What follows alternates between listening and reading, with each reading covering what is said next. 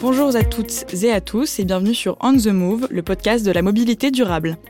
Au fil des épisodes, nous allons partir à la rencontre d'experts de cette thématique pour mieux comprendre les enjeux de nos déplacements et découvrir comment, avec le soutien du secteur financier, tous les acteurs de la filière, constructeurs, intégrateurs, entreprises, spécialistes des infrastructures, pouvoirs publics et bien sûr utilisateurs, s'organisent pour penser et mettre en œuvre une mobilité plus écologique, plus responsable et plus inclusive.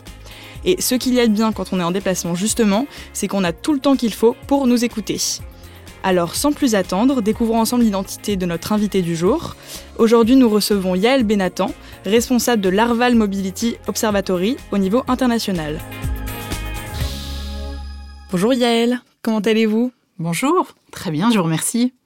Alors, est-ce que vous pouvez vous présenter et revenir un peu sur votre parcours? Qu'est-ce qui vous a amené à ce poste? Est-ce que vous avez une passion particulière pour les voitures ou pour euh, la, moto?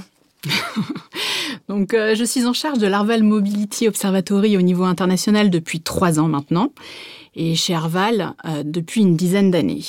Dans le groupe BNP Paribas depuis plus de 20 ans.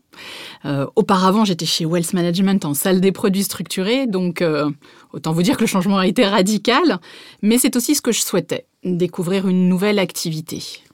Alors qu'est-ce que l'Arval Mobility Observatory? Il s'agit d'un think tank qui suit toutes les tendances de marché liées à la mobilité, à son écosystème et aux véhicules d'entreprise. Donc l'intelligence artificielle, l'hydrogène, les véhicules connectés, la data, l'industrie automobile, la transition énergétique sont quelques exemples des sujets que nous abordons. Comme vous pouvez le, constater, il s'agit d'une industrie, d'un secteur qui change beaucoup et très très vite, avec des sujets et des acteurs nombreux et diversifiés. Donc on ne s'ennuie pas et on apprend chaque jour davantage. C'est ce qui m'a vraiment attiré dans ce métier. Alors justement, le baromètre 2022 des flottes et de la mobilité a été publié le 27 avril. Est-ce que vous pouvez nous expliquer un peu concrètement ce qu'est ce baromètre, à qui il s'adresse et comment il est utilisé dans le groupe? Mhm. Le baromètre a été lancé voici 18 ans maintenant. Euh, il s'agit d'une étude annuelle réalisée sur 26 pays, principalement européens, mais avec des pays du LATAM, la Turquie, le Maroc. Et en fait, cette étude a pour but de mettre en exergue les tendances de marché à long terme concernant les flottes d'entreprises sur les modes de financement, la transition énergétique, les nouvelles mobilités et les services connectés. Est-ce qu'il y a d'autres baromètres qui se sont intéressés à ce, thème justement? Eh bien, ce baromètre reste unique en son genre. Unique car euh, il interroge des décideurs d'entreprise et euh, sur l'évolution de leur parc automobile. Et il y a très peu d'études globales qui couvrent l'ensemble de ces sujets ayant cette cible. Donc c'est en cela que cette étude est vraiment intéressante. Avoir la voix des entreprises sur tous ces aspects est primordial. De ce fait, il s'adresse au monde de l'automobile au sens large. Il intéresse les journaux spécialisés, tout comme les journaux plus généralistes.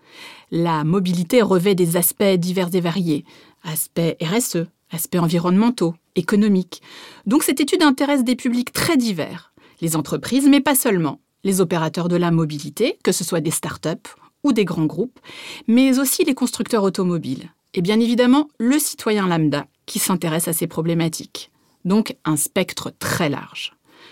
Pour Arval, et plus largement pour le groupe BNP Paribas, ce sont des éléments intéressants qui nous éclairent sur les tendances long terme de la mobilité et qui nourrissent nos orientations stratégiques. Et alors, qu'est-ce qu'on peut retenir de ce baromètre en termes d'enseignement, en termes de tendances Et d'ailleurs, est-ce qu'il y a des différences marquées à travers le monde? Oui, tout à fait. Je vais vous énumérer trois des enseignements majeurs de ce baromètre 2022. Tout d'abord, la transition énergétique qui se poursuit malgré des challenges qui demeurent autour des infrastructures de recharge et du prix du véhicule. Plus de 6 entreprises sur 10 ont déjà ou ont l'intention d'implémenter au cours des trois prochaines années une technologie électrique. L'électrification avance dans tous les pays, mais bien évidemment, vous vous en doutez, à un rythme différent les pays nordiques et les pays d'Europe de l'Ouest étant les plus avancés. Le Covid a bien évidemment été un accélérateur de tendance et le vote du Parlement début juin va aussi certainement accélérer les choses. La deuxième tendance dont on peut parler, euh, le deuxième enseignement majeur de ce baromètre, concerne les solutions de mobilité. Quand on parle de solutions de mobilité, j'entends par là le vélo, l'autopartage, par exemple. Ces solutions de mobilité se déploient en complément de la flotte automobile d'entreprise et non en substitution. Le chiffre de notre baromètre est particulièrement élevé avec plus de 8 entreprises sur 10 qui ont déjà ou qui ont l'intention d'implémenter au cours des trois prochaines années une solution de mobilité. Un chiffre très prometteur. Et le troisième enseignement concerne le mode de financement de toutes ces solutions. Euh, tous ces développements s'inscrivent avec un mode de financement qui reste très largement orienté autour de la location longue durée, ce qui est très intéressant pour nous, puisque c'est notre métier historique. Vous parliez justement des collaborateurs. Euh, est-ce qu'il euh, y a des nouvelles demandes en matière de mobilité et est-ce que ces demandes sont aujourd'hui entendues par leur entreprise? On a bien vu que la pandémie a été un véritable accélérateur dans la prise de conscience des questions RSE et que la question de mobilité est devenue un point clé pour retenir les talents. Les collaborateurs recherchent de la flexibilité, souhaitent avoir le choix des modes de transport en fonction de leurs besoins et cherchent à utiliser des solutions plus durables. Dans les villes, par exemple? En effet, on voit que dans les grandes villes, il y a eu un véritable boom du vélo pendant le Covid et que ce boom, en fait, se poursuit à l'heure actuelle.